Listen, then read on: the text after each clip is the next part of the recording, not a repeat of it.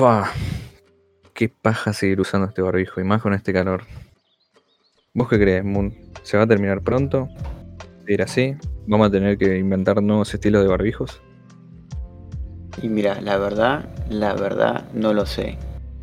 Espero descubrirlo pronto. Espero que dentro de poco podamos reunirnos y hacer un podcast como la gente se merece, ¿no? Con tres micrófonos cerquita, no respetando ningún Sí. tipo de distancia, sin tenernos miedo mutuo. ¿verdad? Es Pero ideal. Es casi Sí. utópico hoy en día. Pero Sí. hey, acá estamos, ¿no?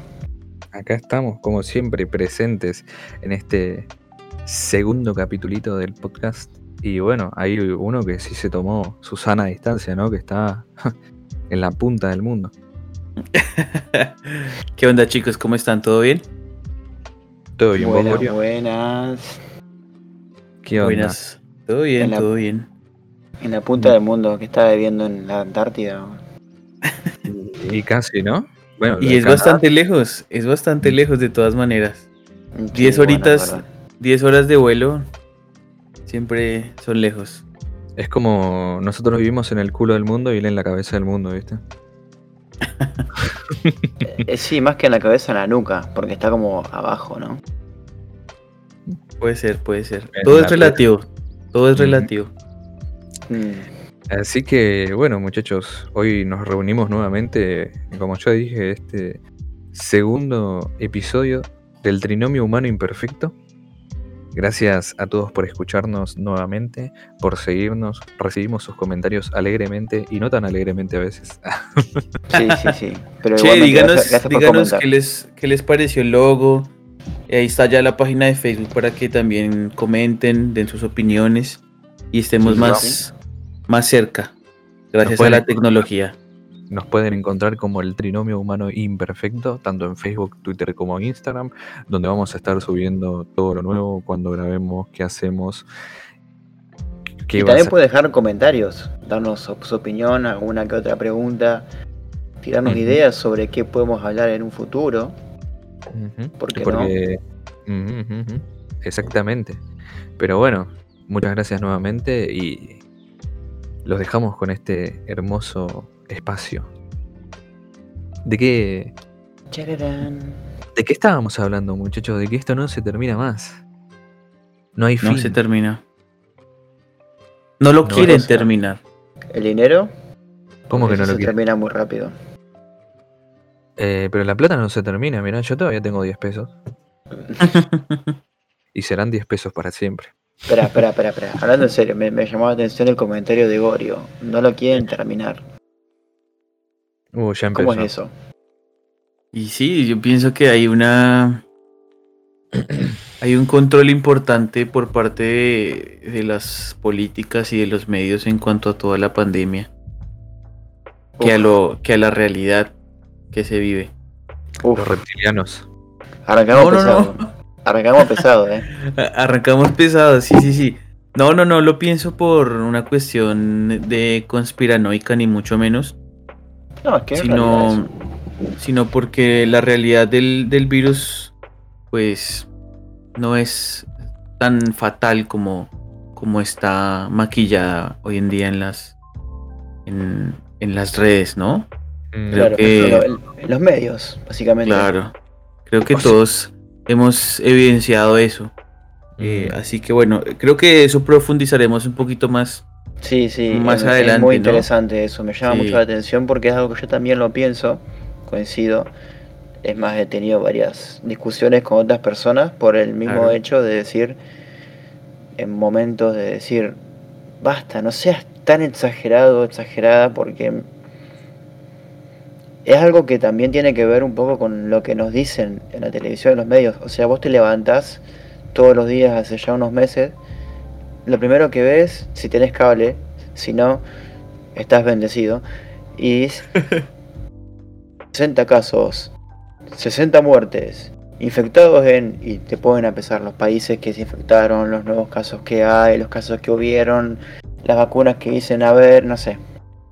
Entonces es como que es, uy, es muy frágil el tema.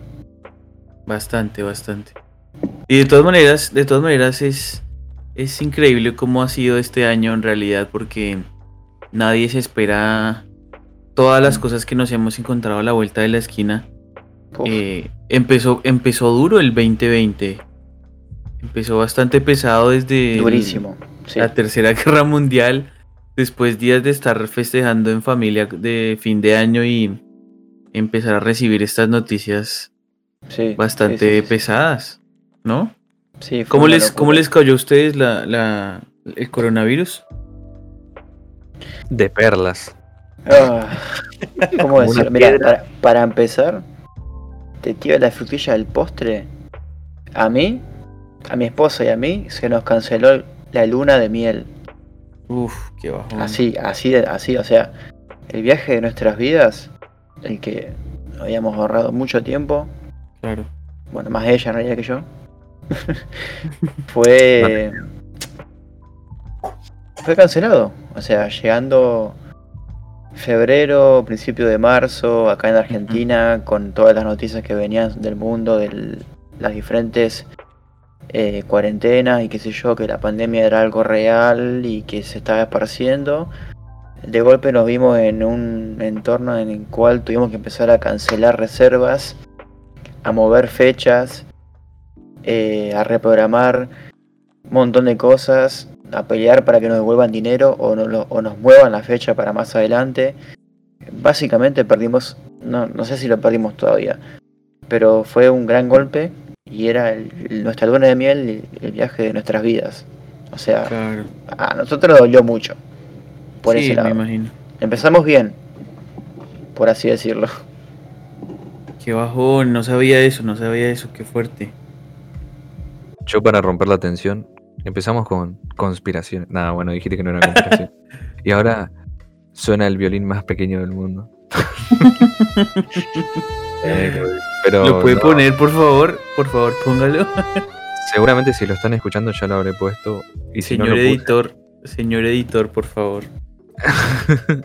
el, el patata del futuro, por favor, editame y poneme el violín más pequeño del mundo. Pero no, como vos decís, o sea, se han cancelado muchos sucesos muy importantes y, Sí. y demasiado importantes, diría yo. Y la vida dia- cotidiana también se canceló. Yo creo que Dios agarró los Sims, viste, y dijo, "Ah, ya vengo jugando hace millones de años, ¿por qué no le pongo una pausa? Pero no le puedo poner pausa porque va a ser medio raro. Ah, voy a tener una pandemia, ya fue. Que la gente se No. arregle sola, me voy a preparar un cafecito de un año. Los Sims, no, los Sim, el Sim City es el que tenía opciones para tirar eh, diferentes cosas. Eh, es Donald Trump jugando al, al SimCity. Al Plague Inc. ¿Lo han jugado? Uh, sí, sí, sí. Yo lo jugué. ¿Cuál? No, espera, no, me- no me suena el nombre. Plague Inc. Plague Ah, el Plague Inc. Sí, sí, no. Sabes que nunca lo jugué, lo vi ahí siempre en la Play Store. bueno. Lo jugaba, lo jugaba antes de que todo esto pasara. Y era como que, wow. Claro, sacaban los planes de voz seguramente. O sea que he escuchado gente que ha hablado de que ese juego han tomado información del juego para crear virus. O sea, ¿hasta qué punto llegan las conspiraciones, no? Claro. No voy a decir nada, porque tal vez algún conspiranoico nos esté escuchando. Y si digo, no crean en, las- en las conspiraciones, va a decir, "Mm, este es un reptiliano. No, no, pero es que eh, en su sano juicio está bien tener ciertas creencias de ciertas cosas que no son normales, pero tampoco hay que ir al extremismo, porque hay cosas que son ilógicas. Pero bueno. es. Eh, no sé, a mí me interesa saber cómo te afectó a vos, Patata. ¿A mí cómo me afectó? Uf, no Sí. sabes. Eh, yo creo que soy un caso muy extraño porque a mí la pandemia, empezó la pandemia obviamente y bueno, la gente se volvió loca. Yo trabajo en un supermercado. La gente se volvió loca y empezó a comprar mucho y obviamente eh, nosotros veníamos manteniendo un ritmo para el cual el, el personal que había era el adecuado. Cuando la gente se volvió loca, obviamente empezó a comprar mucho más, que pasó toda esta locura de comprar papel higiénico y El papel cosas. higiénico, sí, sí, sí. sí. Y bueno, yo- trabajo en la parte de envíos, por lo que la gente, obviamente, compraba mucho obviamente más allá de la locura de decir, ay, el mundo se va a terminar, también es como decir, bueno, vivimos en un país donde la inflación está a la orden del día y mucha Claro. gente tiene miedo de que esto genere Claro. que es lo que pasó. Entonces Claro, mucha gente ese- mucha plata Y- y empezaron a hacer muchos envíos. Y gracias a eso eh, me aumentaron las horas, por lo cual empecé a ganar más. Y bueno, ahora ya pasó bastante tiempo y volví a mi horario normal y las cosas como que se normalizaron un poco, pero me sirvió a mí para ganar más plata, por lo que me compré la Switch. Bueno. cosas, cosas positivas, entonces. De la pandemia, claro, o sea, a vos te fue bien, por así decirlo. Claro. Algo así. Eh, obviamente la facultad se volvió, eh, ¿cómo se dice? Se hicieron clases Virtual. virtuales y es una mierda, claro. O sea, no me gusta a mí. Y Y sí. como que es todo tan nuevo, que los profesores son tan hechos a la antigua, ¿viste? Que les cuesta, obviamente. Y, Claro, hubo muchos claro. problemas en la facultad y por ese lado estuvo una mierda. Pero bueno, como ya no salgo de joda, me ahorro mucha plata. Y, y- y bueno, eso es como Y me compré otra Switch. No, me, Tengo dos Switch. me compré un teclado. Con la plata que bien, bastante bien. Ahí patatín, progre- el progreso. Sí, sí, Lo sí, malo- sí. Lo malo es que, bueno, hace bastante que no veo a, a gran parte de mi familia, como mi mamá, mi hermana, a Dobby, que es mi perrito. Oh, Entonces, Eh, bueno, ya hace como medio año que nos vimos una vez para mi cumpleaños y nada más. Porque obviamente, bueno, al principio nosotros también nos comíamos el, uh, esto es mortal, ¿viste? Y, y bueno, nada. Ya en la sucursal en la que yo trabajo hubo más de 10 casos, creo. O sea que la vengo esquivando balas como un campeón. y, y bueno, por ahora sigo vivo. menos mal. No sé qué haríamos sin tu gran presencia. y Pero- no habría porque no lo editan. Ah. Claro, aparte, aparte de eso, sí, siempre saliéndote con la tuya, guacho. Eh, que acá en Argentina eso eh, eh, era como más el miedo de del virus inflacionario en la economía que el virus en sí. O sea, una locura porque entra en juego todo el tema económico. Bueno, y también lo que es el político. No, que el gobierno, que la cuarentena, que la fase 1, 2, 3, 4, que sí es muy exagerado, que si no, que son maniobras del... Todo un revuelo que llevó muchas más cosas de lo que debería, me parece. Eh, El tema es que es el miedo a lo desconocido, ¿no? El, el- el miedo más humano que hay, que es como decir, uh, bueno, un chino se comió un murciélago y está llegando acá. ¿Cómo? ¿Cómo? claro, viene Batman, boludo. Y obviamente los medios tienen, no van a decir, bueno, tranquila gente, no pasa nada. No, es un virus que mata mucha gente. Bueno, pero pará, pará, pará, pará, pará, pará, pará. Antes de eso yo quiero saber la situación en la que pasó Borio. Ah, bueno, está bien. Perdón. Porque él tiene otra, otra perspectiva totalmente diferente allá. Es verdad. Sí, la verdad, la verdad que sí, este, pues eh, en ese entonces trabajaba eh, en un negocio familiar de, de hacer eventos, matrimonios, fiestas, todo esto. Sí. Eh, hacíamos pues toda la parte de la estructura de, diríamos, el grueso de la fiesta, ¿no? La parte de carpas, iluminación, sonido, eh, Claro. sillas, mesas, toda esta parte, ¿sí? Entonces, pues estaba lo más de bien. Eh, pues de repente empezaron a llegar las noticias, ¿no? De, del virus, de esto, que lo otro. Sin embargo, no, no había como una, un impacto todavía cuando estoy hablando más o menos de mediados de febrero. Sí. Y mm, pues estaba normal todo. Sí empezó como un miedo en realidad entre, entre los compañeros del trabajo. mm, Más del boca a boca que, que algo real, que una evidencia. Y de repente pues nada, el trabajo empezó a ir en declive.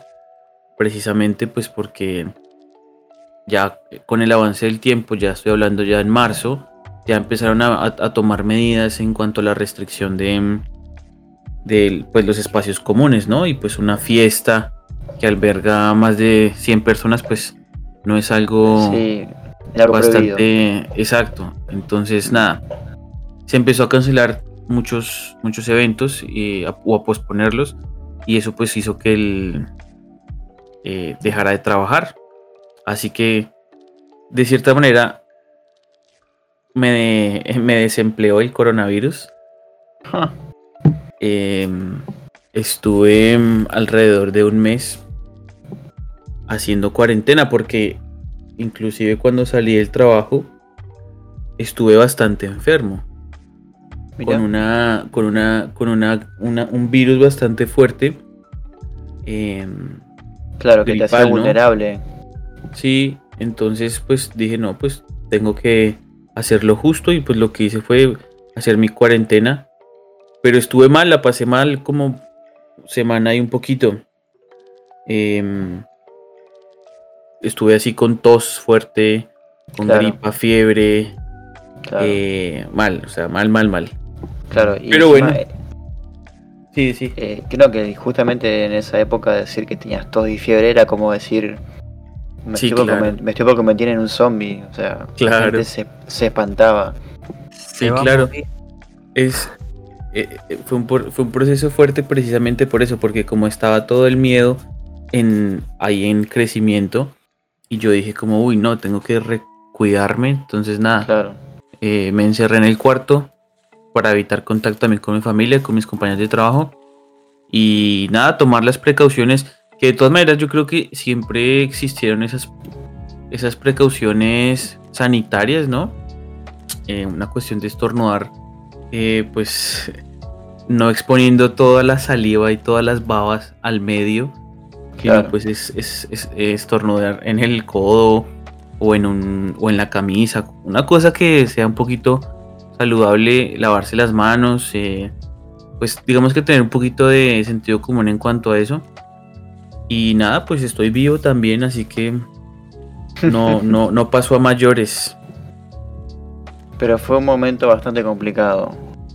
O sea, sí, claro, por lo... perdiste un trabajo, tuviste encerrado con miedo, no solo por tu salud, sino por el hecho de estar entre una pandemia con un síntoma parecido a la causa de la pandemia. O sea, hay muchas cosas. Hay un tema de salud, un tema social, un tema económico.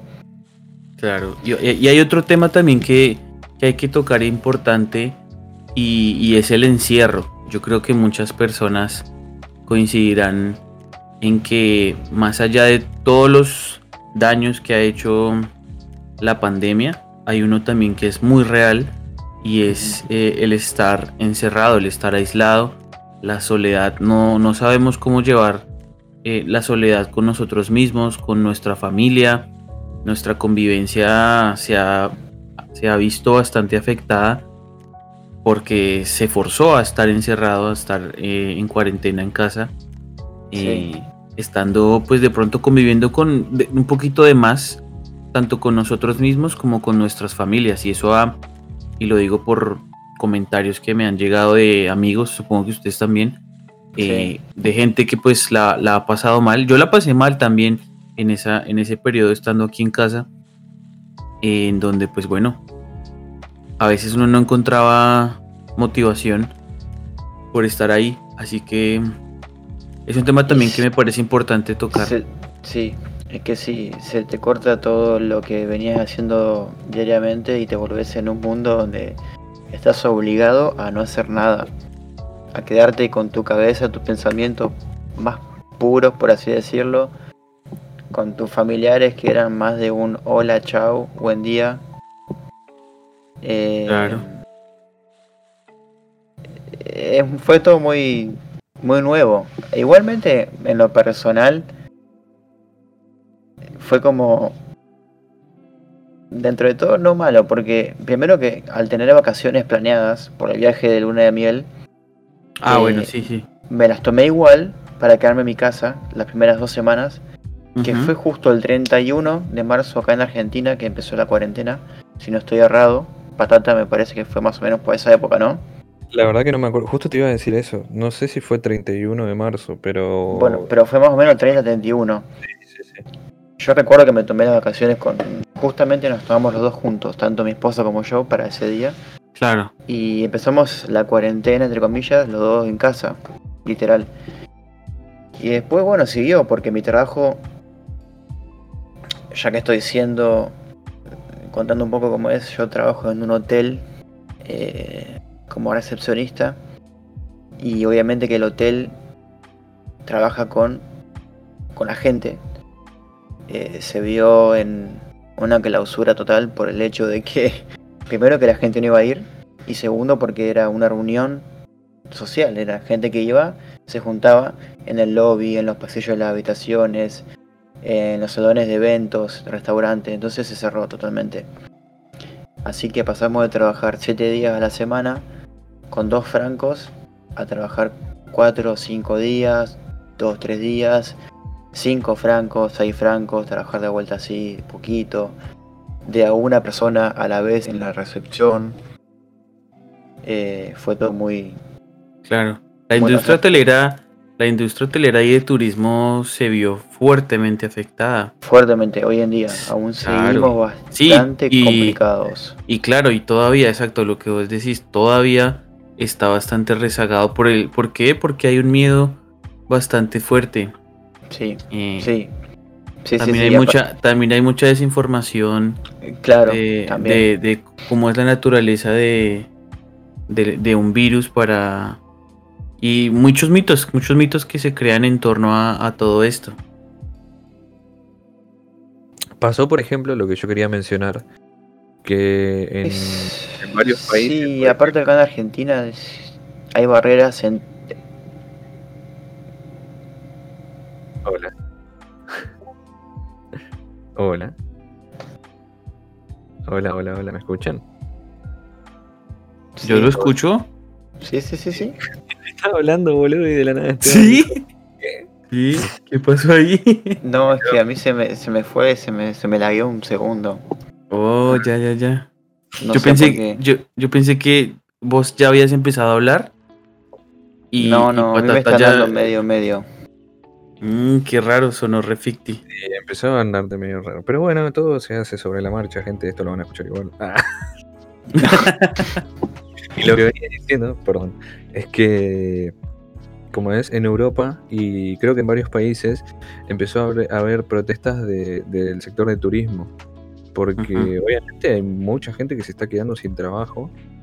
Y, y, justo hoy lo hablaba con tu esposa, Esteban, que yo decía, en algún momento todo esto va a tener que, que hacerse de protocolos para que el mundo vuelva a andar, no te digo como antes, pero que sectores empiecen a retomar, como es, eh, la relevancia que tenían antes, ¿no?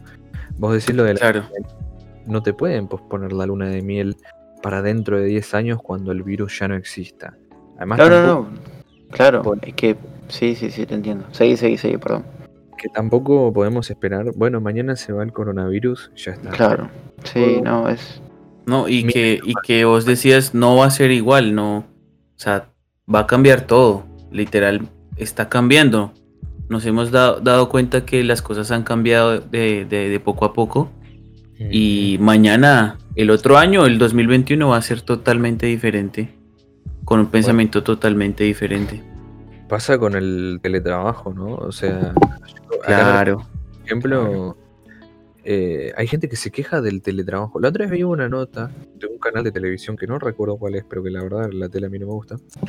decía que entrevistaban a gente sobre el teletrabajo y dice, no, yo si estoy en mi casa no me puedo concentrar. Y yo como, bueno, pero hay muchas maneras de, hacer teletrabajo, ¿viste? No, a mí me gusta ir al lugar físico. O sea, pensarlo así, no va a llegar un momento en el que las empresas van a decir, ¿por qué no invertimos en darle materiales de trabajo a nuestros empleados mm. y no, no, tenemos un lugar físico. Total, total. central donde, bueno, atendemos cosas razonables, obviamente, que tiene que tener un lugar físico, pero no contratamos oficinas. La gente puede tener su casa, le damos los materiales, una silla cómoda, una computadora y listo. Brutal, es que se ahorra el, el, el costo-beneficio que tiene la empresa ahorrándose pagar las oficinas de, los empleados es, es, brutal.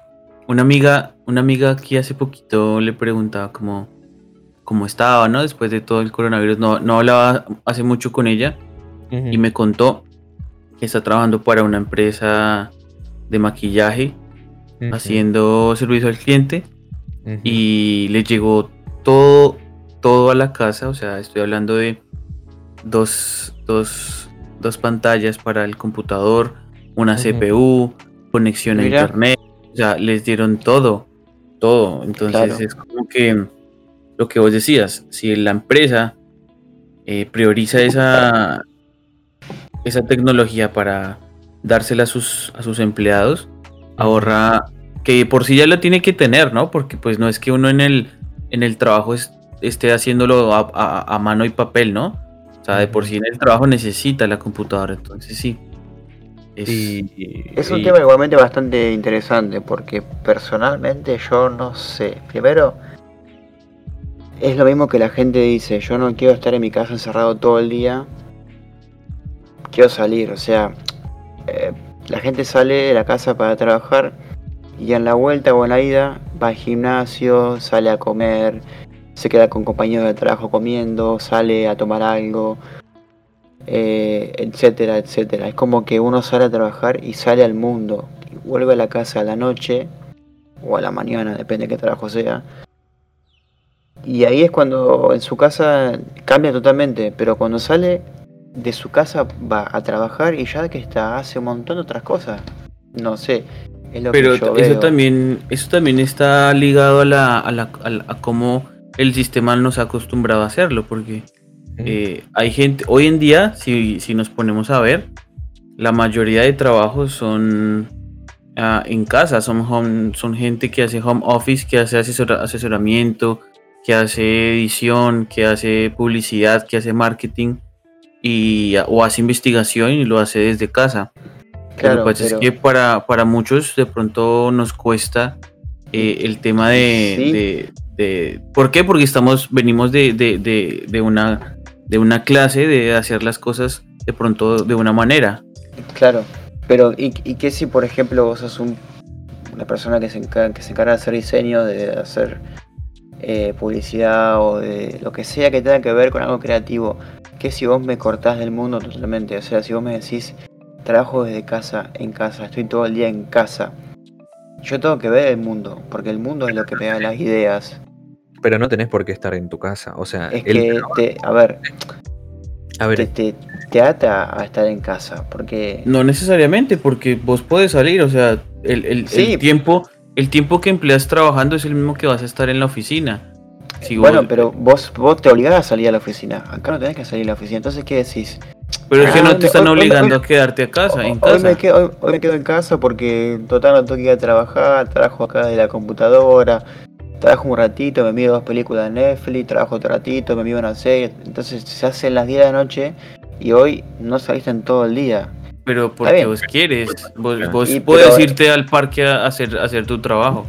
O irte, o irte a otro lugar a hacer el trabajo. Sí, pero no sé, me parece que la gente últimamente está aprovechando esa movida de no salir directamente porque no le no tiene la obligación. Entonces, es más cómodo quedarse en casa que salir. Y eso es lo que también nos dio un poco la pandemia. Que creo yo, creo yo, hablando un poco de lo que hablamos al principio, vos, Gorio, hay una movida importante en el cual uno hace que.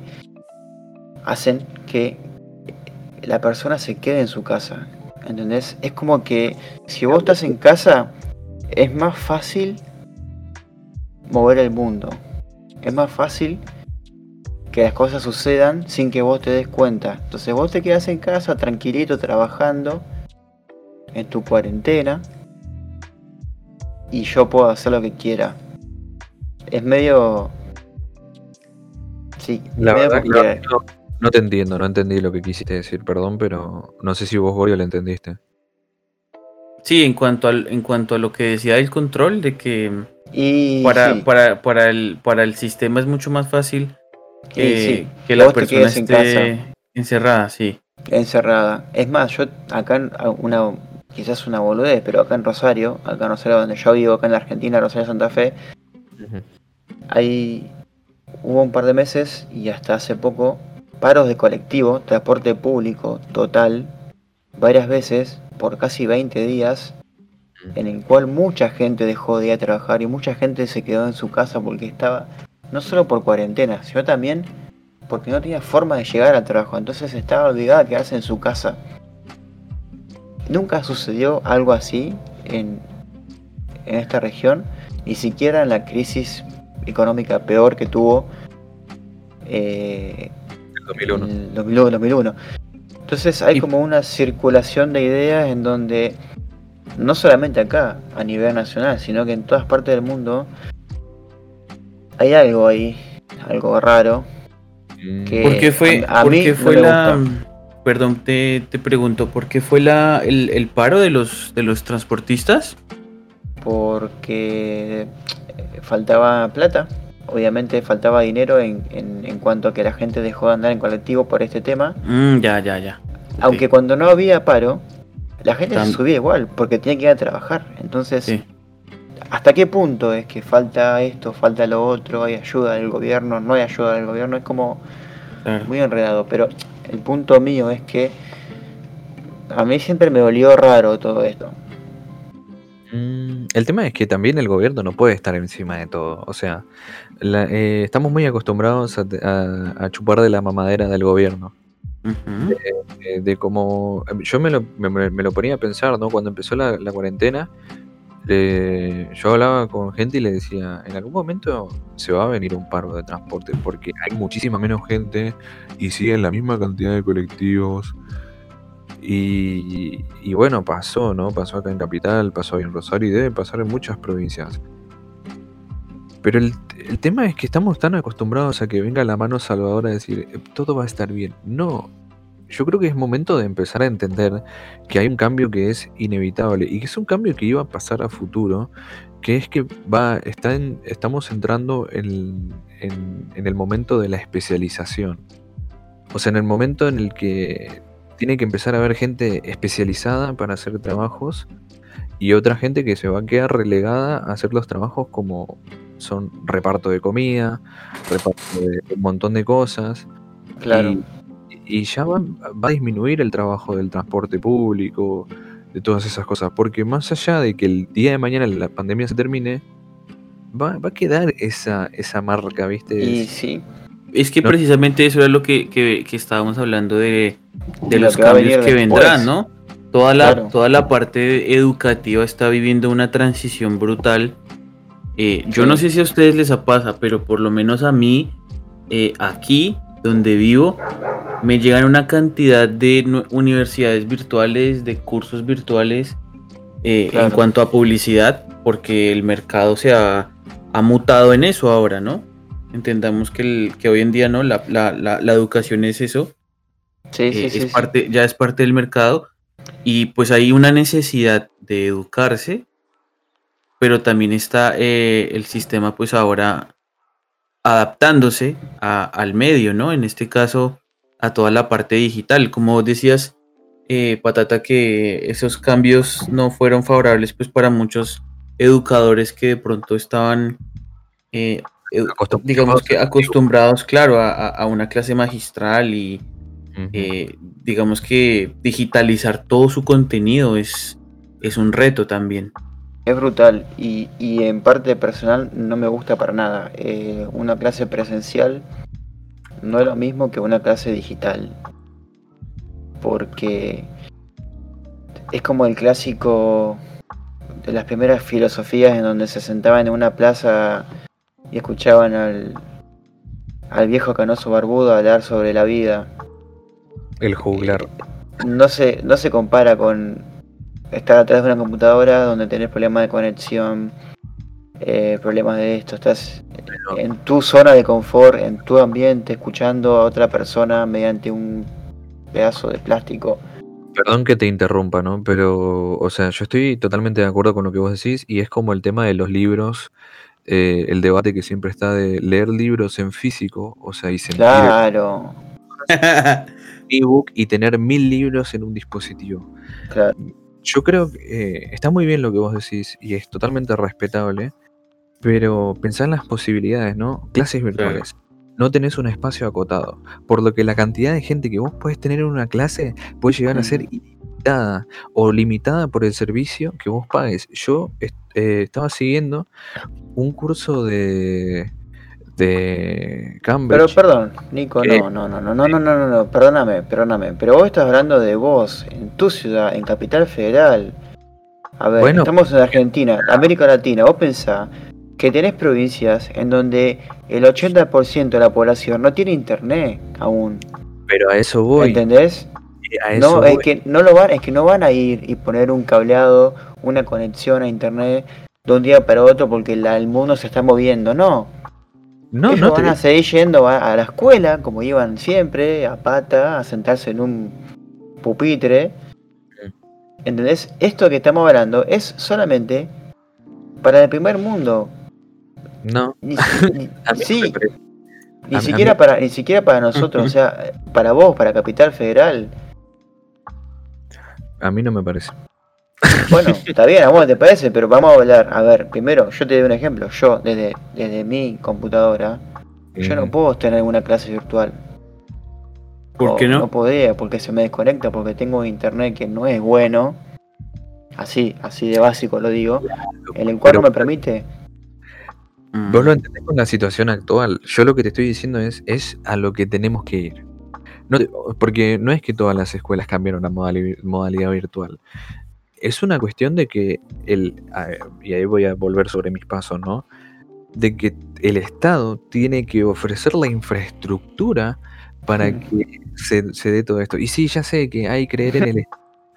Obviamente, pero si nosotros nos quedamos como no va a pasar, y bueno, entonces nunca va a pasar. Vamos, va a pasar el año 3000 y vamos a seguir yendo a la escuelita de Río Cuarto. Es que mira, yo pienso que, a ver, a ver, a ver, vos como chico, vos como un chico de 10 años, ¿no? En un mundo que está hablando de videojuegos, como hablamos en el capítulo piloto, que está rodeado de eso hoy en día, ¿no? Vos vas a, tener a tu hijo con entre 5 y 10 años en tu casa. Vos tenés que decir, tenés que estar 8 horas sentado frente a la computadora en clase. No, no sé quién va 8 horas al colegio. Yo he ido. Bueno, la técnica tenés 4 horas de la mañana y 4 horas de la tarde. Ah, bueno, sí, obviamente, pero eso es otro Bueno, bueno, hablando de 4 horas, 6 horas, qué sé yo. Pero, ¿entendés a lo que me refiero? Sí, sí, sí, yo, yo, yo entiendo tu punto, pero lo quería, quería añadir algo importante ahí y es que la educación como la conocemos nosotros es obsoleta. O sea, nosotros sí nos daban, nos daban a nosotros Yo veía 17 materias en el secundario. Era muchísimo. Y, el sistema. El sistema estaba educando robots para mm. cumplir tareas de manera repetitiva. Que ahí va.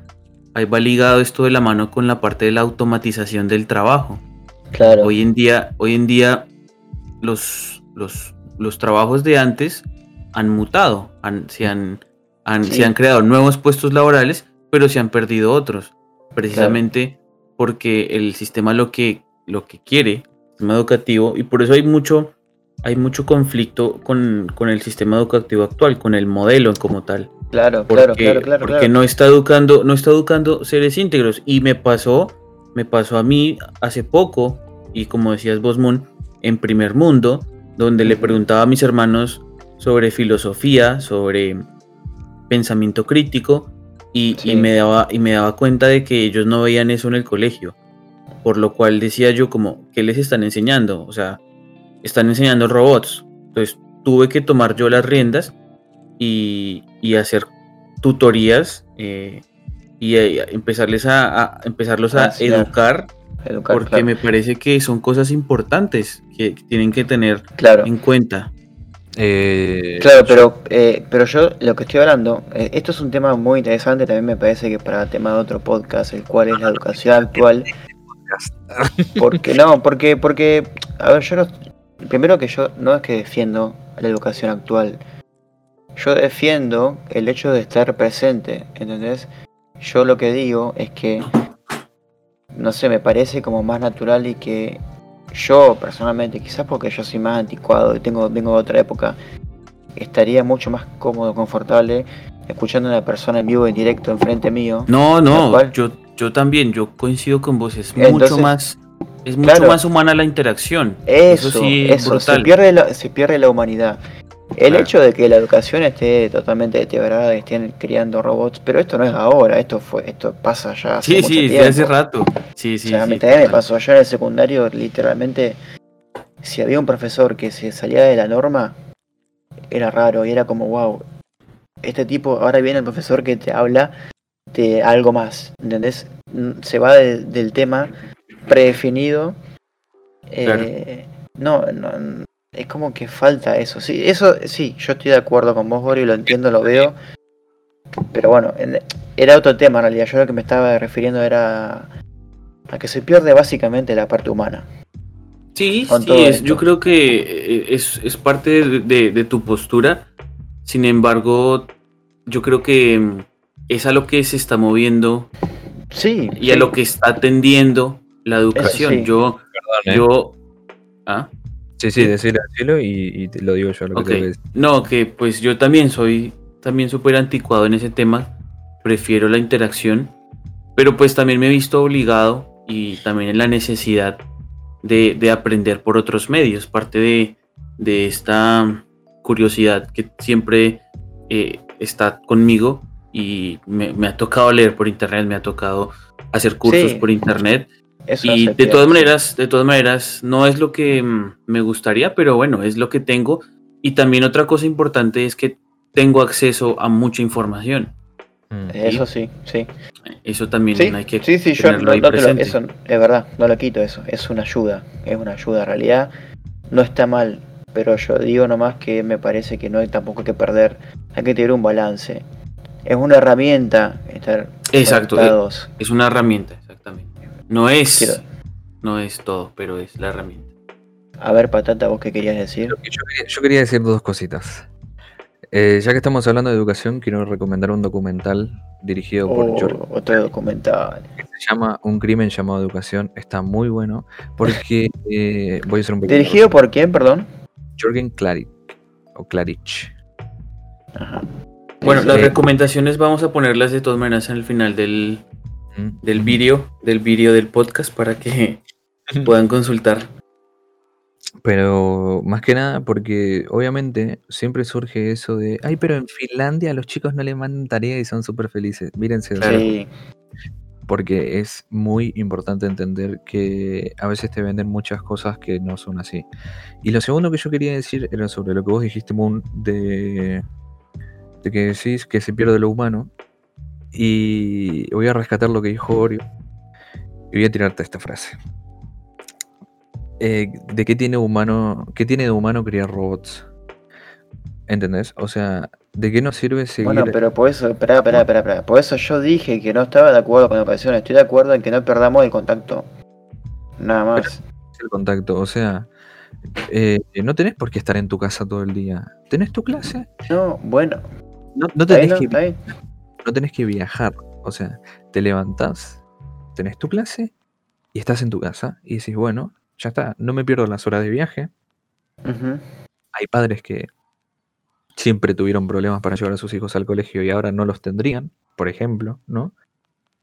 Hay O padres puede- que se quieren cortar la vena porque tienen un pendejo ahí metido en la casa que no sale para nada. Es un problema nuevo, no es una solución. O sea, está bien lo que vos me estás diciendo. Pero hay muchas cosas que mezclar en esto, no solamente el hecho de tener una facilidad.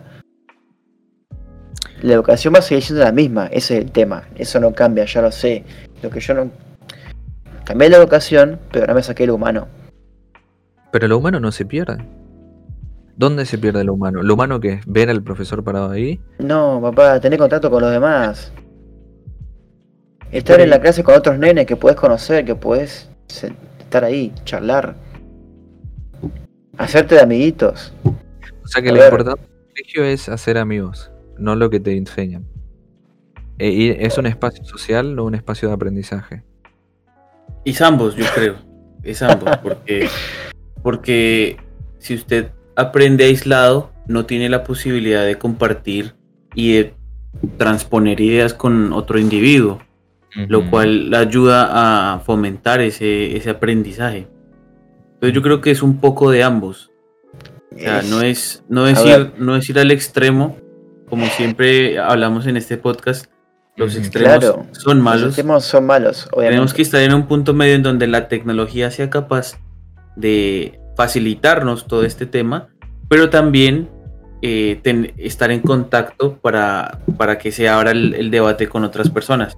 Porque Claro. hoy en día lo que, lo que dice Mon es cierto, o sea, eh, la educación, ¿no? La educación primaria y secundaria eh, para los jóvenes no es fácil estarse encerrados de lunes a viernes estudiando en casa No, también nada. necesitan también necesitan un espacio para para socializar porque es parte de, es parte de nosotros somos seres Claro. sociales Eso es lo que yo quería decir. Patata, vos me dijiste, ¿es para enseñar, para educarse o para socializar? El ser humano es un ser social desde que nace. Es parte de estar ahí. eh, el hecho de juntar a los chicos. claro Eh, yo creo que está bien. A ver, en realidad mi primaria no fue buena. Yo más que social fui antisocial. Me peleaba con todo el mundo. Pero he tenido mis amigos, he tenido mis encuentros. En la secundaria fue donde hice mi grupo de mejores amigos. Amigos que aún hoy sigo viendo. ¿Entendés? Eso me lo dio el hecho de ir al colegio. Está bien. Lo que vos quieras. Eh, me educo o no me educo.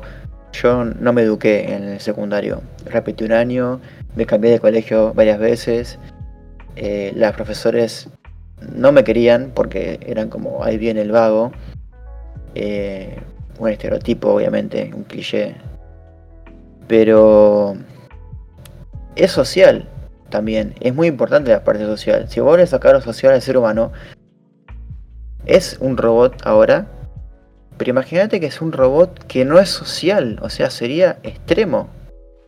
Mm, Mucho peor. mm. Porque vos le pones un humano al lado y lo vas a sacar a patadas. bueno es parte es parte de, de otra cosa que quería mencionar en cuanto a en cuanto a la automatiza- automatización del trabajo es eso o sea eh, hoy en día bueno veíamos como antes habían departamentos para empresas de contabilidad financieros de diseño y hoy en día son Sí. reemplazados por por por computadoras que hacen el trabajo de todo un personal no Sí. Pero eh, también tenemos algo que siempre es inherente y es que el calor humano es totalmente diferente al de al de una asistencia de una de una de una computadora no cuando hacemos cuando tenemos es- tenemos que llamar a, a nuestros proveedores de servicios y llamamos atención al cliente y nos atiende una computadora siempre preferimos hablar con un ser humano Con un ser humano. Entonces- decir, me estoy pagando al pedo para que no ande. Y la computadora te va a decir, si usted quiere comunicarse con un proveedor, pre- Espera en línea, por favor. literal Y te literal. pone Mozart. Muchos, muchos de los trabajos del futuro para mí son precisamente los que son capaces de tener un contacto con, con el ser humano. la parte creativa, el arte, la música. Exactamente. A Las- eso. No, porque, porque las computadoras son buenas haciendo, haciendo caso primero. O sea, una Sí, computadora hace caso, sí, trabaja horas extra, no tiene usted que pagarles. Entonces eso es un golazo, ¿sí? Pero son malas, son malas cuando pasa algo que no está predicho, porque pues precisamente las computadoras en su programación tienen un código para seguir ciertas reglas. Eh, y quién sí es bueno tomando decisiones que salen de, la, de lo normal. La creatividad entra, exacto, el ser humano. bueno, Entonces, ahí es donde tenemos que darle prioridad a la, a la cosa. es interesante porque uno con esta pandemia vio que el ser humano en realidad no es tan bueno para tomar decisiones que se salen de lo normal. Porque hemos visto muchos casos de gente que no sigue las reglas o las cuarentenas, por así decirlo, viéndolo de nuestro país. Y, y empieza todo el dilema de que la pandemia la gente se desinforma y empieza a hacer cualquier cosa. O sea, he escuchado casos de la gente de gente que no ha dicho que tiene coronavirus porque tenía miedo del qué dirán. ¿Entendés? Eso es algo que no es muy inteligente, no es una resolución muy lógica de la persona. O, la gente que directamente dice, nada, tengo el virus pero no me importa, hago una fiesta para demostrar que no es mortal o que no eh, es... Igual, igual vayamos, vayamos a la, a la, a la realidad, porque si hay una si hay una evidencia de la mortalidad del virus no es fuerte, es comparada Es con otros, baja.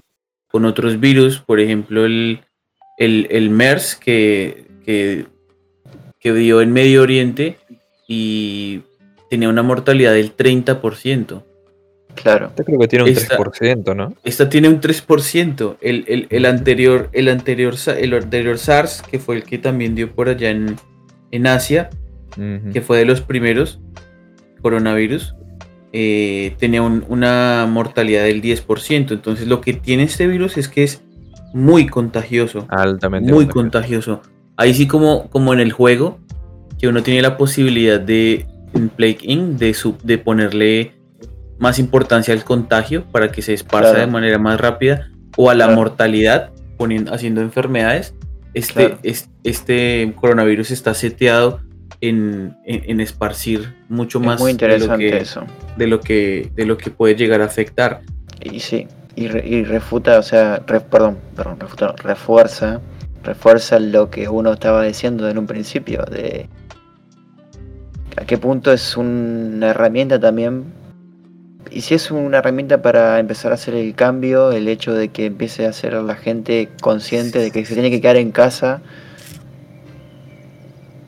Ey, yo sé que esto es muy loco y capaz que la gente, pero No, no, está bien, es tu opinión y, y es lo que vos pensás. Eh, Gorio, hay que echarlo. Ah. Pero no, ¿Por eh, qué? eh, no, no, o sea, es totalmente entendible. No, porque dijo lo de. Hay mucha gente que por ahí me va a decir algo. Eh, yo creo Sí, sí, que. a ver, no me importa lo que digan, eh, está bien. Digan lo que quieran, gente, están para eso.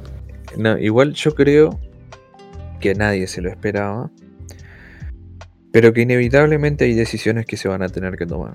Y que yo creo que los gobiernos no es como que decían, ay, bueno, vamos a esperar a que un virus llegue y vamos a meter el cambio. No, yo creo que surgió y hay muchos gobiernos que obviamente hay muchos más datos hoy en día. Y los datos se manejan como la velocidad de la luz.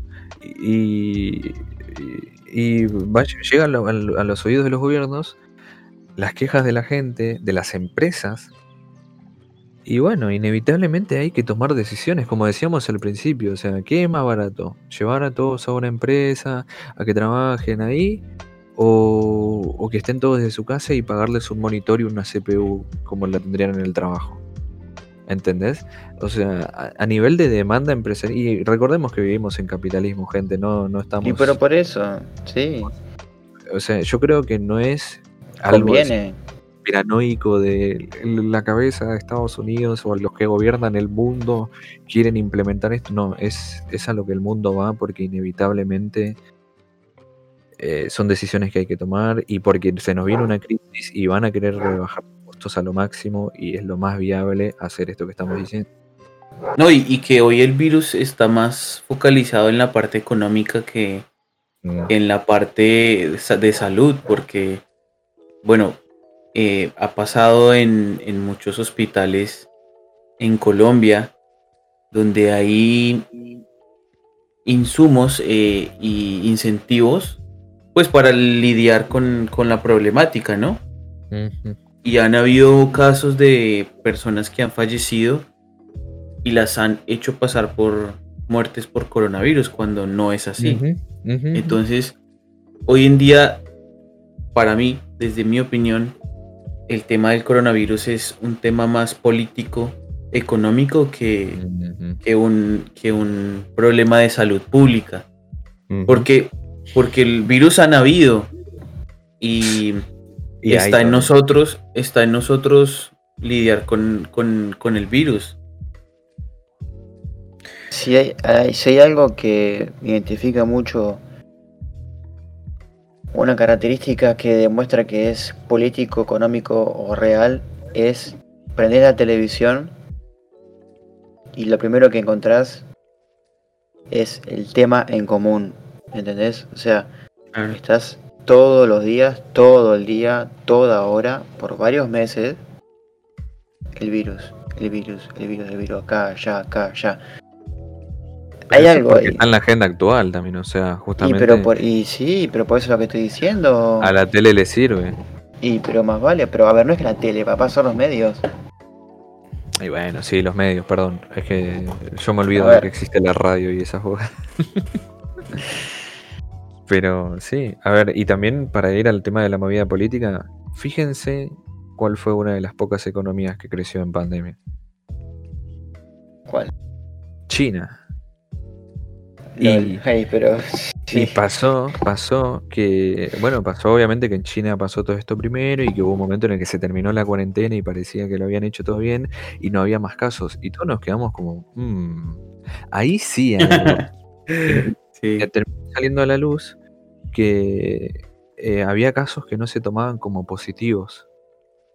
¿Entendés? O sea, si eran rebrotes, no, no se daban como positivos. O sea, se tomaba como, ah, listo, ya le dio positivo antes, no lo vamos a volver a notar. ¿Entendés? Entonces, por eso los números o eran muy bajos o no existían. Y bueno, eh, China, obviamente, eh, eso de que Claro. también hay crisis, ¿viste? Pasa, por ejemplo, mucho acá en los diarios, que mucha gente critica que dice, no, eh, la ponen en los diarios, ¿no? La economía de Bolivia bajó los números por, por la pandemia. Y acá en Argentina ponen, no, hay más inflación por la cuarentena, como si fuese una, la culpa del gobierno, ¿entendés? ¿Hasta qué punto te manejan los medios para opinar como ellos? Y Oh. pero eso sí, sí, son las reglas No, y que, y que también, también hubo mucha co- mucha controver- controversia con, con el origen, ¿no? De por sí que eh, todo este tema que había, que había en redes sociales de, de que ay, es que los chinos estaban comiendo murciélago, ay, es que Sí, sí, se sí, tomaron sí, sí. una sopa y, a y desparramar el empezó virus. el virus. Acuérdense de lo que mencionábamos en el anterior podcast, de que cuando hay cuando hay contacto con especies animales, cuando el hombre tiene contacto con especies animales, se presta para, para la zoonosis, que son pues enfermedades que se transmiten entre varias especies, distintas especies. Entonces, si hay una evidencia de- del mercado de Wuhan con pues toda la parte de lo que el, el- el ciudadano en China tiende a consumir, pero no hay una evidencia o no hay un hecho que nos demuestre el origen real, si fue de, de, de un murciélago, de serpiente, de un pangolín, que Claro. también se dice, porque el otro ca- el otro el otro el otro SARS que hubo, el otro la otra el otro coronavirus, creo que sí se tenía certeza de que fue trans- transmitido por un murciélago. Mm. Entonces, por ahí fue por ahí fue que llegó la el rumor de que de que era venía de un murciélago. murciélago. Pero hoy en día no sabemos de dónde es. Es que No, no- nunca no creo yo que nunca vamos a saberlo tampoco. Como muchas otras cosas nunca la vamos a saber. Porque no están, no, no, no van a aparecer en nuestra vida eso, en nuestra realidad. No, no es información que nunca vamos a poder llegar a conocer. No lo sabemos, Bien. no lo sabemos. Eso Tal vez no lo tal vez no. sabemos. No, es Eso- que, a ver, vos, vos crees todo lo que te pueden llegar a decir en los medios. Si un día vienen y te dicen en Crónica, en TN, acá en Argentina, ¿no? De crónica no me creo nada. Bueno, sí, ya sé, fue medio en chiste, joder. Oficial, se conoció el, el, el comienzo del virus. Yo no me lo voy a creer. No me lo voy a creer. No, no. No me lo voy a creer, así de simple, porque yo sé que hay, no sé, algo que nunca vamos a poder saber. Aunque- Y bueno, pero se yo. necesita, la ciencia necesita saber de dónde viene, porque si vos bueno, pero la ciencia lo puede saber. Ah, El hecho no que, vos lo sepas. Y claro. Capaz que se da la luz dentro de 20 meterse- años. Pero eso ya es meterse muy... Es cuestión de ver. Si dentro de 10 años no lo sabemos, podemos venir y decir, che, mira, la verdad algo nos están ocultando. Pero a ver tan a ver, es que- pronto. No, bueno, está bien, sí, pero yo me refiero pensando en ejemplos de enfermedades pasadas muy famosas que se descubrieron con los años, que provenían de algún laboratorio eh, o de algún foco en particular que no era como el que habían dicho que era. Se resolvió Pero- con el tiempo, es verdad, pero bueno, Pero ahora ¿quién te lo dijo? ¿Quién te dijo de dónde venía? No, no sé, Ahí yo no el estuve en problema. esa época. No, La bueno, fuente. pero. eh, claro, Claro. o sea, hay, que- hay que fijarse quién dijo. Y pero "Es por eso estoy esto". diciendo, la fuente no, no sé, yo no creo en las fuentes oficiales, entre comillas. ¿Qué sé yo? Claro. No, hay que saber mirar, por eso hay que tomar todo con pinzas. Mm. Hoy, hoy, 5 de agosto del 2020, casos confirmados en todo el mundo son 18.7 millones. 11.3 son personas recuperadas y las muertes confirmadas son 750 mil. Entonces, son números. eso, eso también es importante que, que el, Sí. el, el riesgo el riesgo para las para la población o la po- población que está vulnerable pues es gente que siempre estuvo vulnerable a otro a, a cualquier tipo de, de- de otra enfermedad. Bueno, pasó por ejemplo que se decía, no, el, el grupo de riesgo son los adultos mayores y, y vos decís, bueno, te agarras siendo a un viejo y te moriste. Y, y pasó que una señora en Italia, que creo más de 90 años, para no tirar un número exacto, se recuperó. claro. Y ahí Por- viste que... porque va, va con el sistema inmune de la persona. El tema el tema de este coronavirus es que nosotros no teníamos la inmunidad para para el virus como tal para para la composición del virus. Por eso es que salta en las alarmas y por eso es que es noticia hoy porque conocíamos otros tipos de coronavirus pero no este específicamente. Claro. ahí está la pregunta de cómo de, de llegar a decir como dónde está el origen entonces porque es una, es una es un coronavirus bastante nuevo a comparación de los que ya existían. Ahí se puede especular demasiado. Por eso también se, se presta a todas estas teorías de, del origen del coronavirus de que si fue Uh. creado de que si no fue creado Sí. de que quién lo creó porque también Los chinos, como dice el trompeta. claro es para... El origen, el origen de, de- de- el, el virus de origen chino.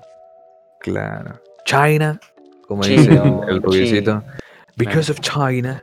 Como Hoy pasó... en día es una Sí, sí. locura. China es una locura. Pero... O sea, es pero como que el mundo. Eh, China, listo. Se tira Claro. un pedo del mundo. Eh, China fue China.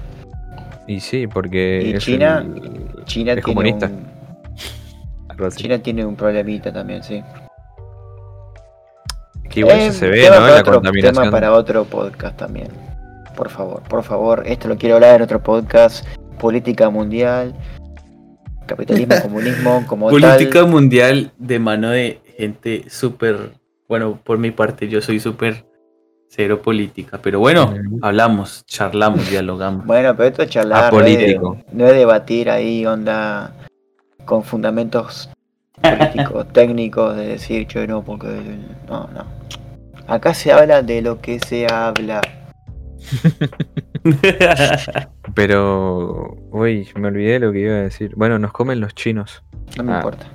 Seguramente alguna boludez, patata. ¿Qué más? Claro, como bien, siempre. está La- bien. ya Bueno. pasado hablando del veganismo, ahora de qué vas a hablar. No, ¿Cómo le da ey, ey, palo? ey, ey, ey, ey, ey. Hoy no hablé. Iba a hablar del veganismo, pero dije, por "No, eso". Me, me voy a detener porque después co- comen intranquilo. Me mandan por el. Ay, mi carne está llorando. Y yo también. y es como. No, así no. No, yo no los quiero hacer veganos, gente. Pero bueno, lo que. ah, ya me acordé lo que iba a decir. ¿Qué? Decir es que para mí este coronavirus va a pasar a ser una gripe. Un día va a estar todo tranqui y van a decir, bueno muchachos, muchaches, se levanta la cuarentena, se levantan las restricciones, a cuidarse todos, suerte, bye bye. Porque no podemos seguir así, va a Es pasar que, a ya, ser- es que ya lo es, patata. Claro, Para mí ya ya, lo es. O sea, el tema con la, con el, con el, con la contención me parece que ya estuvo bien la contención, no, Ujú. No, pienso que sí hay que seguir con las medidas de distanciamiento. De higiene. De higiene. ¿Ustedes, higiene, qué, ustedes qué opinan? ¿Vamos a seguir? ¿Vamos a seguir con barbijo toda nuestra vida? Tendríamos. Tendríamos, Onda- claro. O Mirá los los, japoneses. japoneses. Y mi- sí, tanto Japón. Sí, pero a mí no me gusta ese barbijo. eh. No, pero Esteban, detesto. no- vos, vos sabés por qué los japoneses usan barbijo, ¿no? Sí, yo. eh, no, por muchas razones. Una de ellas es porque se tapan la cara por vergüenza. Arre. Muchos de ellos Sí. tienen alergias por, Y yo, por- también. en, la, sí. en la época en la que florecen las, los árboles Sakura. de cerezos. Exactamente. Entonces, por cuidar al otro, se ponen barbijo para no estar haciéndole hola como chu, hijo de puta, perdón. Claro. Claro. Tomá, te paso todos mis Sí, bichitos. sí, y sí, y ya es una cuestión de empatía. Es una cuestión Claro. de empatía. eh, de cuidar Yo me cuido- ¿Estás yo- me cuido, tú te cuidas, todos nos cuidamos. Yo me acuerdo que antes yo veía a alguien con barbijo en la calle y decía que, que está haciendo el ridículo esta persona. No, Y es lo- que era, era normal, o sea, era como que este man, ¿qué onda? Porque veníamos de, de esa, de esa visión de, de Oriente de, uh, esta gente no puede, no puede en transporte público, como pobrecitos, Claro. todos ahí hacinados, todos con tapabocas. Ya entendemos un poquito la- los motivos. Bueno, Japón no tiene capaces. cuarentena. Japón Claro, no tuvo Japón cuarentena. Eh, La tuvo, no- y no- y- medio de la gente, o sea, no fue del gobierno, fue que la gente dijo, bueno, vamos, vamos a... Era una recomendación del gobierno. El- yo sé que hay algunos departamentos, creo que se les llaman allá a las provincias, que les recomendaban, bueno, si ustedes quieren pueden tener cuarentena, pero no es obligatoria, gente. Ahora sí, entren con mascarilla, usen alcohol en gel y Japón no se murió, no cayó. Papá, ¿Entendés? Japón, Japón es inmortal. Son chinos. Ah. Muertes, muertes confirmadas en Japón, 1028. Y no tienen cuarentena. Es, es, un- es, un- es una buena, es un buen dato ese. ¿Viste? Muertes confirmadas en Argentina por coronavirus. A ver, eso se puede ver. Sí, acá la tengo en Google, está el mapa. lo más de 127 genial. igual. Bueno, No, acá dice que hay 4106 en Argentina. ¿en Argentina? Sí, papá, 127 era al principio. Ah, A ver, no, tiramos- 127 en las últimas horas. Uf, ¿quiere ver, ¿quiere ver las de Colombia? Ja, Diga. 11.624. ¿Y en qué países hay cuarentena? Perú, 20.000. Ah, sí, bueno, Perú se fue al carajo. Pero otra, otra cosa en que Paraguay, también- en Paraguay, ¿cuántas hay, boludo? Por favor, decime. En Paraguay, ya te digo. ¿Dónde queda Paraguay? Ah, no, mentira. Paraguay ¿Qué es tiene eso, costa. boludo? Se come. Ah, no te caes, boludo. Oiga, no, no, no. ¿Es de Ghana, Paraguay? Ojo con el dato. 59. Uh, ¿Viste? mil. ¿Viste? Che, mira, mira ese número. ¿Viste? Y eso 59 porque, son mil. 6 millones, eso porque son 6 millones de habitantes nomás. A ver, Uruguay. Dos. Ah, ¿se imagina? Uruguay, Sí, dos. Millones. Uru- Ah. Uruguay, Uruguay 37 muertes. Y bueno, igual es un terreno más chico también. Igual esos números son como para tener una idea, ¿no?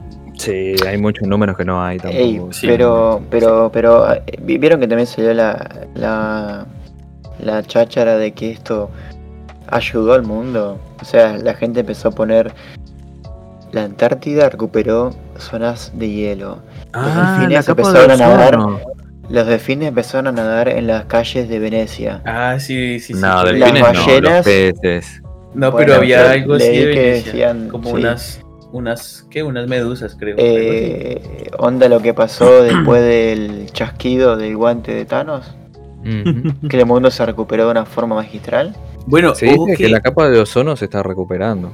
Ojo, Ey, al eso tío. está bueno. Ojo al tejo, como dijo el Kun Agüero. ojo, ojo que, que lo que lo, lo que mencionamos ahí es el tema del, o sea, el virus, un virus que pues eh, existe en la naturaleza normalmente Claro. cuando tiene, digamos que como, como función, ¿no? Una de, de las funciones que tiene es precisamente esa, evitar la sobrepoblación de una especie. Selección natural. Exacto. Bueno, hay que adaptarse. Overcome. Ah. no Bueno, queda mañana, otra. Mañana, mañana No voy y te pego otra. un tiro.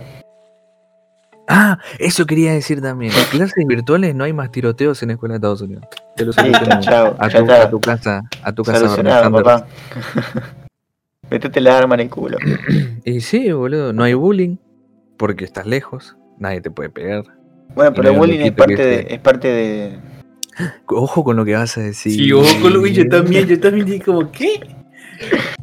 Yo voy a decir que es parte de- del- del humano, o sea. Ah, a mí me hicieron bullying y así estoy. Claro, a mí me hicieron bullying y crecí mal, crecí bien. Yo también recibí bullying. Mucho. bullying. Mucho. No, nunca di bullying, pero recibí mucho bullying.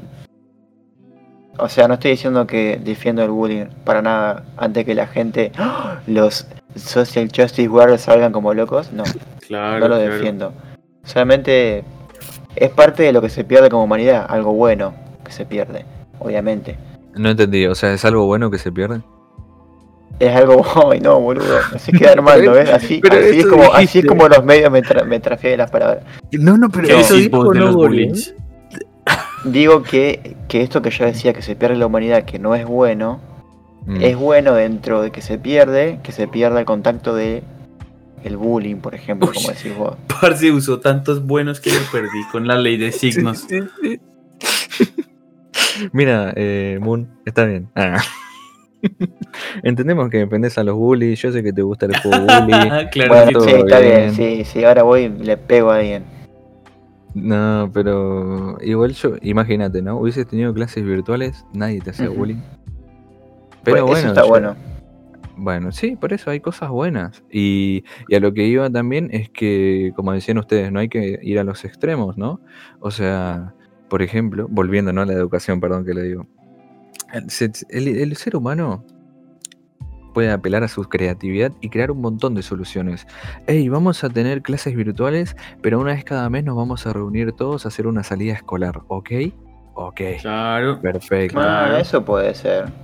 Eh, Vamos a, vamos a, bueno, los una vez chicos no tienen semana. que ir, los chicos no tienen que ir al colegio, pero tienen que seguir yendo a hacer actividad física, que es algo que se tiene que fomentar también, ¿entendés? O sea, hay muchas cosas que se pueden hacer. Bueno, Yo pero no tengo que pagar la infraestructura de un colegio, puedo pagar computadoras para los chicos. Pero el ser humano no sé si es tan fácil de ser creativo, no sé si me entendés. Es más Cuando hay fácil. plata de por medio, todos somos creativos. A ver, a ver, Y sin plata también. ¿Qué dice? y más No, no, todavía. pero si yo te ofrezco un proyecto, mira, empresa que hace computadoras. Nah, pero no. Compro una es gran cantidad de computadoras. No, claro, no, no, no funciona así. La Nah, creatividad no funciona. O sea, sí puede tener, puede ser una motivación, pero, pero no sería el, no sería pura. Bueno, eso es verdad. ¿Quién sabe? No Pues sé. sí, ahora, ahora gente, ahora De- gente que se motiva con, con el dinero y hace arte hermoso, pero pues habrá gente que no. O sea, y sí, para gustos los colores y cada Los quien- chairos. chairos. Cuestión. Lo de, lo de sociales. Lo de, los zurdos. No, perdón, gente que es zurda. Cuéntanos, cuéntanos, Patata, ¿qué es ese término de chairos? Explícanos. Sí, porque no, su- suena como a banda de música cumbia tropical. Bueno, es un término obviamente expli- eh, expropiado de México para mí. Y, y el, el chairo es, yo lo entiendo, ¿no? Como un activista de izquierda. El, el típico zurdo que se le dice acá. Esa Claro. persona de, pues no, perro, vamos, hay que tener comunismo, compartir. Acá, ¿Por qué papá, hacía, por qué hacía acento mexicano? abajo, y porque es chairo, no es zurdo. Ah. si, es zurdo, te va a decir, comprame una fotocopia, pibe, en la fotocopiadora del- de, acá de la facultad, por favor. te lo- Malo, el, boludo. pan, el pan relleno, amigo, está re barato. Pero no era que no, ahí abajo el capitalismo, sí, pero tengo que mantener cinco hijos. Ay, Eh, eh, estuvo buena, estuvo buena. Antes de que me digan algo, porque Sí. el pan relleno de la facultad de ciencias de filosóficas era muy rico. ¿Cómo la quiere arreglar ahí, no? Sí, mal. Vos por interno me dijiste otra cosa de ese pan. Eh, perdón. Mirá cómo me arruina. Bueno, No, era riquísimo, salía 10 pesos en su Pero momento. lo que yo tengo entendido es que ese pan tiene saborizado con pedacitos de salame. Pero eso cuando pss, yo fui, fui a la de filosofía hace 4 años. claro. Todavía no era. Ah. Todavía no entendía los beneficios de no comer pan relleno de 2 pesos. Pero bueno, Qué tema. Igual, ¿Qué quiero volver un segundo a lo que es tema personal para cada uno el estar encerrado en su casa en pandemia. ¿Tuvo beneficios o no tuvo beneficios?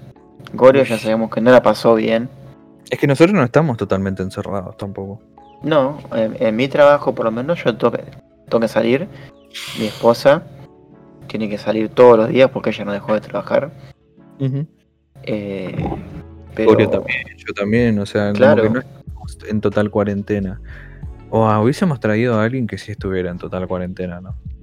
Pues yo estuve en cuarentena ya nos contó su experiencia. al principio y, y no, y, no, y no indagué mucho en lo, en lo que sucedió, ¿no? Pero, pero pues, si quieren cuento un, rati- un poquito.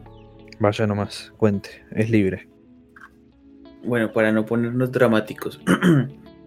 De todas Oh. formas, siempre fui una persona, una persona bastante solitaria, que disfrutaba mucho de, de estar conmigo mismo, ¿no? De leer, de ver series, películas, videojuegos, ¿verdad? Entonces como que dije como, uff, tengo todo el tiempo que quiero ahora sí para hacerlo. Claro. ¿Qué pasa? Llegó un punto en que eso se convirtió en mi rutina y no encontraba motivación para hacerlo, para seguir haciéndolo. ¿Sí? Entonces, por más que tuviera mi tiempo libre para hacer ocio, llegó un punto en el que esas cosas que hacía no me, no me llenaban, porque me hacía falta un motivo para, para hacerlo perdí la motivación en seguir jugando videojuegos, en ver una película. Hubo, hubo un día de, de total crisis donde literal dormí todo el día porque no, no le encontraba un motivo a, a- a la vida, a mi existencia. Amigo, Palala. no. No. Gorio. Es ¿Qué que eso me pasó a mí, por eso, por eso digo no. O sea, bueno, a mí me viene pasando eso, pero sí, sí. Sí, sí. No, no, no, yo creo que ahí, o sea, ya cuando dije como, uff, caí muy bajo. eh, siempre me acuerdo de esta, de esta, de esta cita de esta película de... mm, Ay, justo se me fue. Es esta película que es creo que con Keanu Reeves, que es del fin del mundo, que se va a acabar. Y que 2000. hay un virus. No, 2012. no. Ah. El fin del mundo. Ah, se me fue. La cuestión Mate. es que.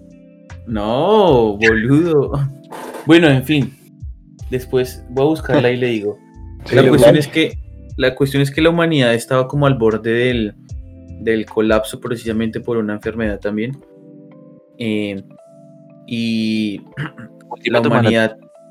¿Qué? Ultimátum a la Tierra, creo que se llama. No, no se llama así. Deje de interrumpirme, por favor. La cuestión es que, la cuestión es que el man, le- el man aprende que los humanos al borde del colapso cambian. Entonces, cuando uno está eh, con toda esta crisis, con todos estos procesos mentales al mismo tiempo, eh, uno entiende muchas cosas. Entonces, en ese momento también hice como un cambio fuerte y pues estamos vivos, estamos bien, contentos y felices ahora, pero, pero pues no la pasé bien y yo sé que hay gente que la pasó mucho peor que yo. Sé que hay gente que no está bien en familia, que no se llevan con, con los viejos, con los hermanos y Claro, claro. la ha pasado mal. Claro. O sea, si, si por mi parte yo soy una persona que, que me gustaba estar en mi cueva, en mi zona, habrá Claro. gente que no le gustaba para nada estar en casa y salía todo el tiempo precisamente para evitar ese Claro. ambiente que no era favorable para esa persona Y ahora y ve obligado. ahorita y ahora está obligado, exacto. Entonces es mucho peor. Cuéntenos Sí. en los comentarios cómo fue su experiencia con esta, con esta pandemia, con este, con esta cuarentena. ¿A qué nivel de zen han llegado ustedes? ¿Alguno aprovechó para encontrar Nirvana? Yo tengo un amigo que sí, ¿eh? que se puso a meditar fuerte. ¿Viste? Eso sirve, o sea, eso está bueno. Eso está Sí. bueno. Uno aprovecha de una forma diferente la situación. Es como que a mí me pasaba, por ejemplo, me pasó estando en el trabajo. eh, como el hotel estaba cerrado por cuestiones de que no había gente y había un miedo a que aprovechar la situación. Y es un hotel que no estaba preparado para cerrar, porque literalmente mi hotel, mío no, ojalá fuera mío, ¿no? Eh, donde trabajo, nunca cerró, nunca cerró, jamás, jamás, en los años que yo tengo entendido que está abierto, que son muchos, varias décadas, nunca cerró. Y no estaba preparado para esto. O sea, ustedes piensen la magnitud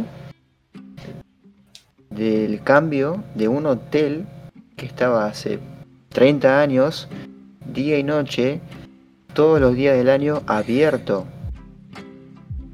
De golpe cerró. O sea, Claro. no tenía en su existencia el cerrar, no tenía puertas para cerrar. Teníamos, tuvimos que inventarle trabas, poner lingas en las puertas y tener a gente siempre ahí cuidando. Entonces llegaban los turnos nocturnos, en los cuales eran de 10 de la noche a 6 de la mañana, en el cual estabas en un hotel de 90 habitaciones, lobby, restaurante, completamente vacío y a oscuras, vos solo, con las puertas selladas básicamente. O sea, imagínense el panorama que eso creaba. Película. La, la ima- la imaginación, Sí. cómo volaba la mente en ese lugar.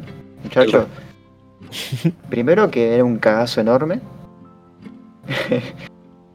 y como te acostumbrabas al cagazo de decir, bueno, basta. Es como que hay muchas sensaciones encontradas, ¿no? Porque el hecho de estar en un lugar donde vos trabajás todos los días con gente, todo prendido, a estar así, en un lugar vacío, vos solo, completamente solo, en una pandemia, era como algo distópico, o sea, post-apocalíptico, literal. Yo he fantaseado mucho estando ahí.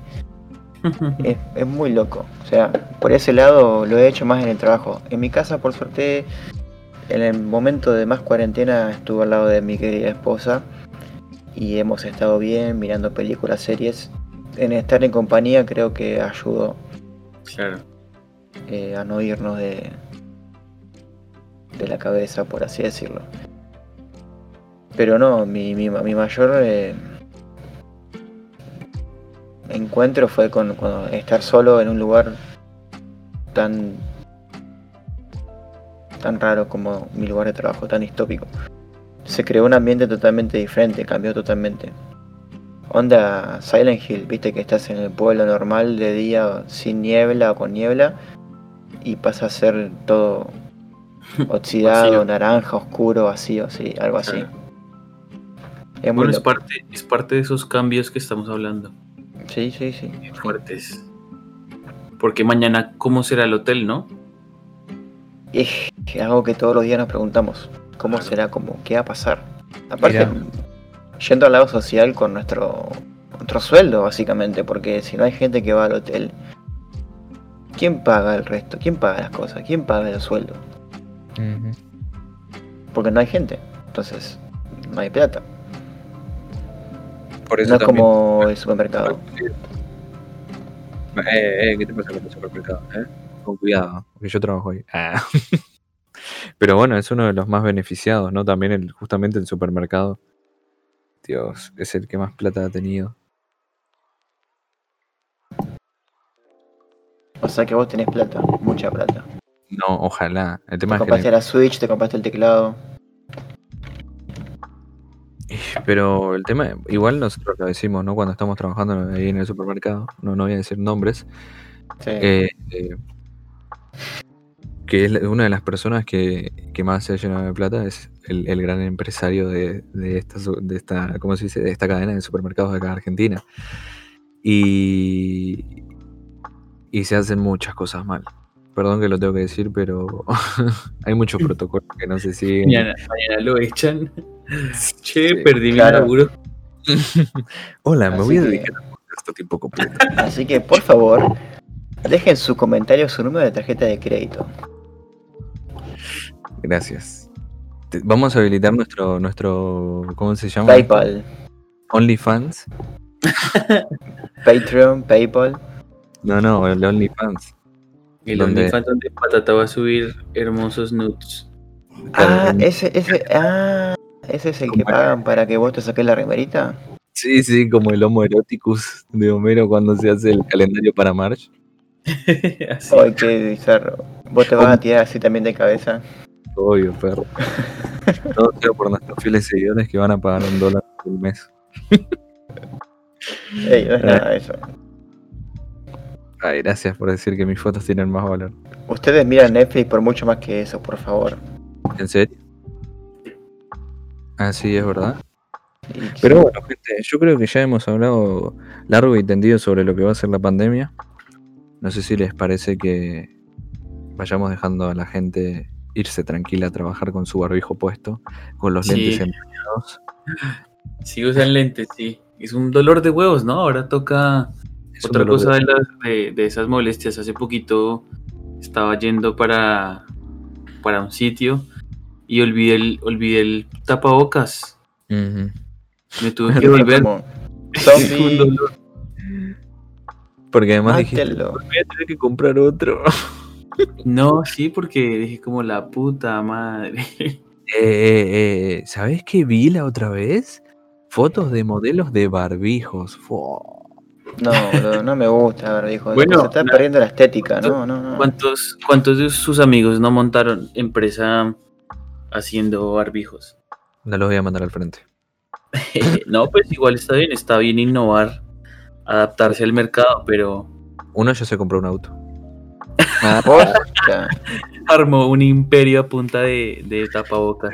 En Se el, compró una Switch. en el laburo al principio te daban los chotos y venía uno que te decía, yo vendo barbijos. ¿A cuánto? 120 pesos. Eh, loco. Están 20 pesos en la calle. ¿Pero hay en la calle? Bueno, dame uno, está bien. Y le he comprado Ah, alto negociante era, boludo. Sí. Sí. Y era re clandestino, como vení, vení, toma. Claro, viste, te abría el saco ahí. Elegí que quieras. ¿Tenés negro? Tengo negro, blanco, marrón, usado, nuevo. ¿Cuánto querés? Tengo una línea de, de refurbished. Erótico te, te decía, boludo. Ay, ¿vieron? Hablando de barbijo, ¿no? Perdón que lo... ¿Alguno ya vio esos barbijos que tienen boca y esas cosas? No. Yo me imagino un barbijo con cierre, onda. Dominatrix.